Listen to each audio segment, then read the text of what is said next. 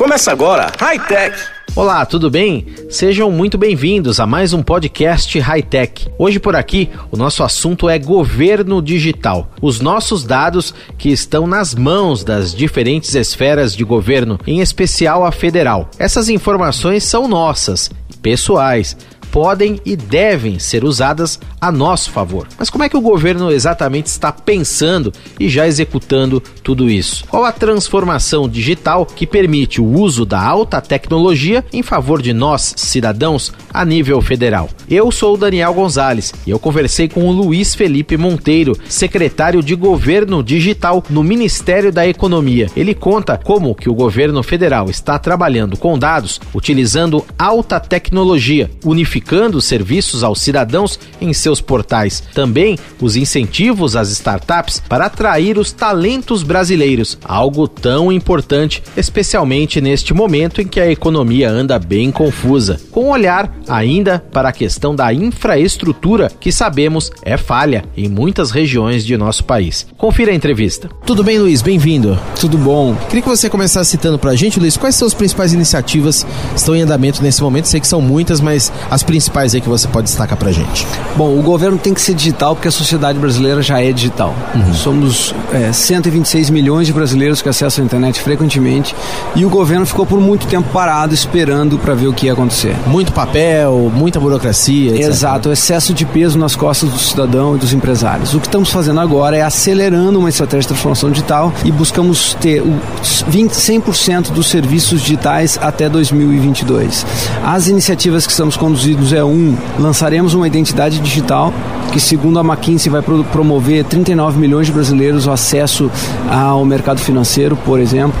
Dois, transformaremos todos os serviços públicos federais para canais digitais. O brasileiro vai ter um serviço mais agradável, na palma da mão, 24 horas por dia, em qualquer lugar, a qualquer momento. Três, vamos consolidar os canais digitais do governo. O governo hoje tem uma presença digital é, muito distribuída e pouco eficiente. Então, o portal gov.br vai ser o único portal, já é, na verdade, já está disponível. Os ouvintes que se interessem, acessem, que já será o único portal do governo governo federal com todos os serviços públicos num só lugar. Quatro, promoveremos a interoperabilidade de dados. A gente não quer que o cidadão fique correndo de órgão para órgão, preenchendo formulários com informações redundantes, trazendo certidões para provar quem ele é. O governo já possui esses dados, eles que têm que se conversar. E, e a última iniciativa, vamos simplificar a abertura de empresas no país. A Lei de Liberdade Econômica nos deu esse comando e agora as empresas serão abertas, alteradas e encerradas automaticamente à distância de um clique. Nessa jornada, você muito bem citou o uso de dados, a inteligência que você tem, todas essas integrações e processos, vai ser também isso trabalhado em prol do cidadão. Exatamente. O dado é do cidadão, não é do governo. O governo é aquele que possui, que armazena, que custodia o dado. Então, primeiro, o governo precisa proteger e garantir que a privacidade do cidadão será respeitada nos termos da Lei Geral de Proteção de Dados. Isso é fato, é ponto é, que o governo tem que atender. Foi um grande avanço que a sociedade brasileira atingiu por meio de uma grande cooperação aí legislativo, governo, poder executivo e sociedade civil. Esses dados que o governo possui, eles precisam ser usados para o bem desse brasileiro. Com o devido consentimento do cidadão e respeitando a privacidade, esse dado vai individualizar esse brasileiro, vai dar serviços personalizados para aquilo que ele espera naquele momento de vida, de acordo com a necessidade específica de cada cidadão. Essa aceleração da economia, que é o que se pretende também por meio dessa transformação digital, facilitação desse processo todos, com o uso desses dados, dessa inteligência, é, tornar as coisas mais simples, sem burocracia, aí que estão também muitas oportunidades para o brasileiro que quer se incluir nisso, quer empreender. Qual é, é a visão do governo sobre isso, Luiz? É, nós estimamos que no Brasil nós teremos 25% da economia, uh, do economia geral uh, envolvida a, em torno da economia digital até 2021. Então o Brasil é um player mundial, o quarto maior população do mundo em usuários de internet, é um grande consumidor. O que o Brasil precisa ser ou se tornar num curto espaço de tempo é um, um produtor de tecnologia, um produtor de, de inovação. Nós já temos unicórnios empresas que demonstraram um, alto potencial de inovação e criaram produtos e serviços sendo usados no mundo todo, o governo precisa sair um pouco da frente e, e ser uma plataforma para que esses negócios aconteçam. Então, sair um pouco da frente no sentido de reduzir a burocracia, simplificar a abertura desses negócios, simplificar a tributação, é, ou seja, dar condições para que esses negócios sobrevivam, porque essa inovação ela acontece no início de uma forma na tentativa e erro. A gente precisa que essas empresas continuem é, perseguindo essa inovação e com condições é, de avançar num mercado tão promissor que é o mercado brasileiro de economia digital. E aí que estão justamente os processos e projetos que você estava no início. Exatamente. Por exemplo, só esse ano nós já transformamos 407 serviços públicos que eram somente presenciais, uhum. eles agora são serviços totalmente digitais. Dentre eles estão a carteira de trabalho. Então agora o, o, o profissional pode chegar numa empresa com o número de CPF, não precisa mais carregar aquela papeleta de papel e, e ser contratado e já checar se aquele benefício, se aquele contrato de trabalho foi efetivado. Aí estão mais de 90 serviços do INSS. Então é só oferecer serviços adequados em canais digitais que o brasileiro adota. O brasileiro é muito é, curioso, gosta de, de experimentar novas coisas e o governo digital já era uma demanda represada há muito tempo que nós, no momento que entregamos, o cidadão foi lá e abraçou. É o early adopter. Exatamente. O brasileiro. o jovem, etc. Né? O brasileiro jovem, 9 entre 10, 9 uhum. em cada 10 brasileiros de 16 a 24 anos acessa a internet frequentemente, independente de classe social e região geográfica. Isso é fantástico. Isso é dado de país europeu, de país da América do Norte.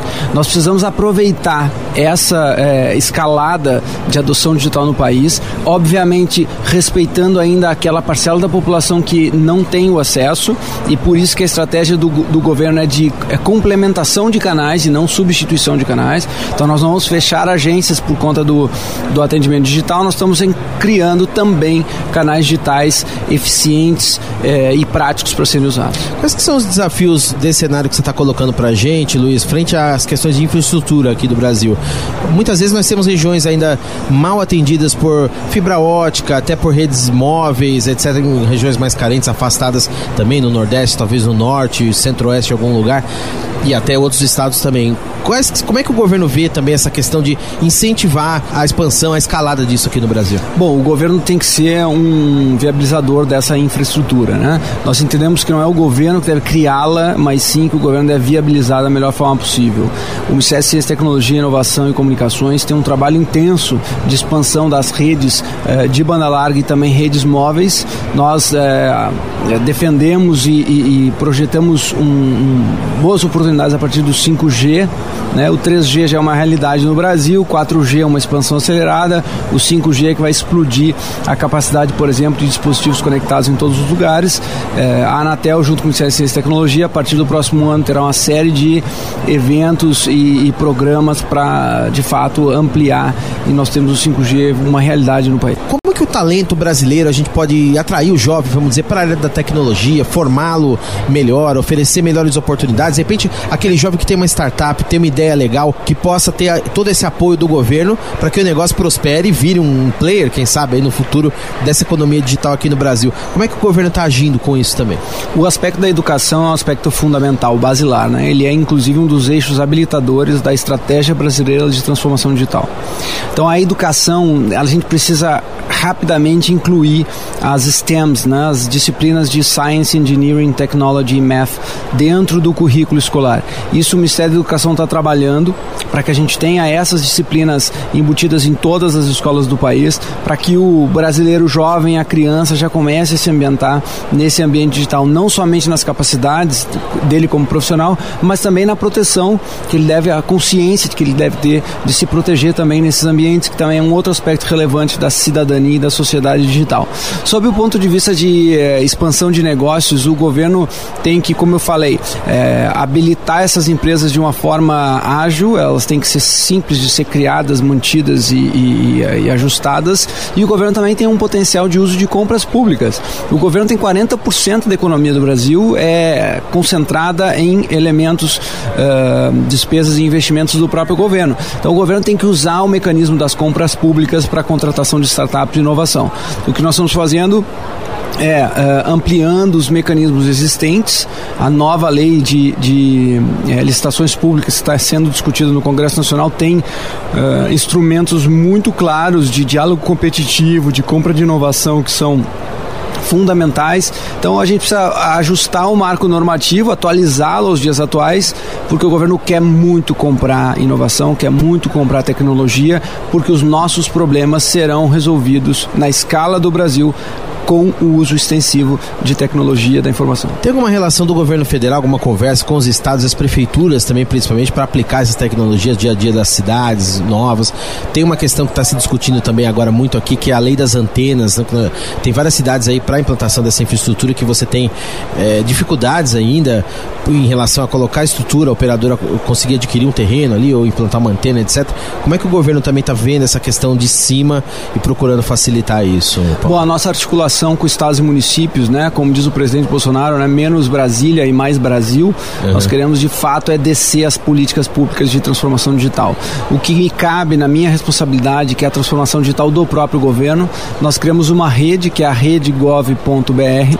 Essa rede os estados e municípios podem aderir unilateralmente e todas as plataformas que nós criamos no governo federal de identificação do cidadão, de notificação com o cidadão, uma série de instrumentos tecnológicos, nós transferimos gratuitamente para os estados e municípios. Uhum. Nós queremos ter um governo único que seja visto como único e que atenda também um cidadão único e de forma personalizada. Modernização, então, é a palavra-chave aí com a, a qual você está trabalhando. Perfeitamente. É, sistemas, por exemplo, só para completar, como do a, da, o sistema biométrico que nós temos no Tribunal Superior Eleitoral aí, nas eleições, etc., que andou dando alguns problemas no passado.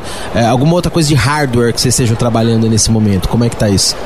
Bom, a identidade digital é uma plataforma centralizada. É, não necessariamente centralizada. Eu acho que a arquitetura pode ser distribuída e deve ser até mesmo para garantia da disponibilidade e segurança de dados. Uhum. Mas é, nós precisamos é, criar a plataforma de identidade digital, como eu falei no início, e ela é baseada na biometria que já está coletada pelo sistema eleitoral para mais de 100 milhões de brasileiros.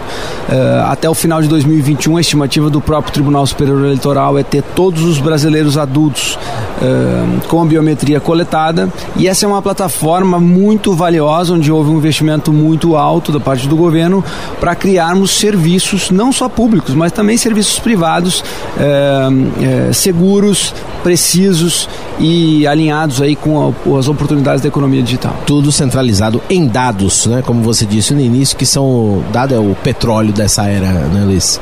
Dado é muito melhor é que o petróleo, riqueza. né? É melhor ainda. É muito né? melhor que o petróleo, porque o petróleo acaba. É verdade. E o dado não acaba. O dado, a cada vez que você trabalha o dado, ele vai gerando mais valor uhum. e vai ganhando uh, é, é, valor exponencial. Então, o dado é, de fato, a matéria bruta da nova economia.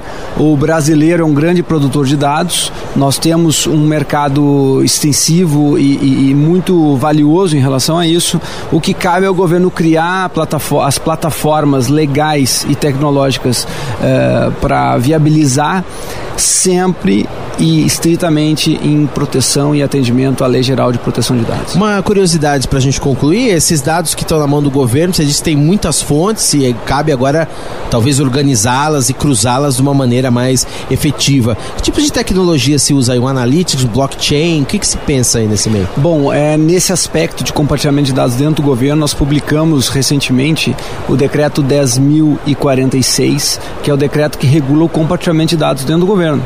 Então ele basicamente está dizendo que os órgãos têm que interagir, que os dados têm que circular e não o cidadão, que tem que circular de um lado para o outro. Nós estamos utilizando barramentos de interoperabilidade, é, tem projetos de blockchain, por exemplo, a Receita Federal lançou junto conosco o blockchain do CPF, então é uma rede blockchain, uma rede obviamente é, segura, onde os dados é, pessoais do cidadão transitam entre os, entre os, os órgãos públicos para melhor oferta de serviço. Então tem um conjunto de ferramentas, desde Big Data Analytics até é, plataformas de interoperabilidade que são usados. O governo é muito grande, não é uma única tecnologia, é, um, é um melhor mix bem implementado que vai dar o melhor resultado. Da mesma maneira, dali para baixo, para estados, para municípios, também tem essa interoperabilidade, pelo menos se busca com a prefeitura, que às vezes tem um dado mais local do cidadão, de residência, etc., ou do governo do estado, no caso da educação, por exemplo. Como é que está também essa conversa? Esse, esse é o objetivo. Nós temos sistemas, é, não sistemas de, de, tecnologia, sistemas no aspecto mais geral, amplamente é, difundidos que já operam dados, então eu falo do Sistema Único de Saúde, uhum. do Sistema de Educação, já trocam dados de uma forma bastante estruturada. Nós vamos implementar novos sistemas desse tipo, por exemplo, com segurança pública, para que, que o governo federal, estados e municípios cooperem na interoperabilidade de dados, para encontrar eh, de forma mais é, efetiva, por exemplo, aqueles que são procurados pela polícia, em poder agir de forma mais é, rápida quando algum evento de segurança pública foi identificado. Então, a gente precisa criar para cada temática de governo um, uh, um sistema onde esses dados interoperem, porque no final do dia, governo federal, estados e municípios, nós somos responsáveis pela qualidade de vida do cidadão, nós não uh, deixaremos o cidadão na mão, e é claro que é um trabalho de médio e longo prazo que está todo dia sendo implementado, mas uh, a minha confiança é de que nesse, nessa gestão, por meio de todo o patrocínio e, as, e, a, e a direção que nós temos de, de interoperabilidade, de troca de informações, informações, é, a melhor abertura também dentro do governo federal e com os estados e municípios, que nós vamos conseguir é, ter um Brasil mais digital, um Brasil mais cidadão. Luiz Felipe Monteiro, secretário de Governo Digital do Ministério da Economia. Luiz, obrigado, um abraço, até a próxima. Um abraço. E este foi mais um podcast High Tech. Quer ficar por dentro das nossas novidades, curtir as nossas entrevistas? Assine nosso feed nos principais canais de streaming disponíveis. Estamos em vários deles. Você pode ainda ainda acompanhar a coluna High Tech lá no Instagram. É só procurar exatamente isso, arroba coluna High Tech. Assim também estamos no Twitter e no Facebook. Leia ainda nosso portal webhightech.com.br e, lógico, nos ouça no rádio de domingo a domingo. Curta e compartilhe. High Tech tem apresentação minha, Daniel Gonzalez, com a produção e os trabalhos técnicos da Malca Entretenimento. Grande abraço para você e até a próxima. Você ouviu High Tech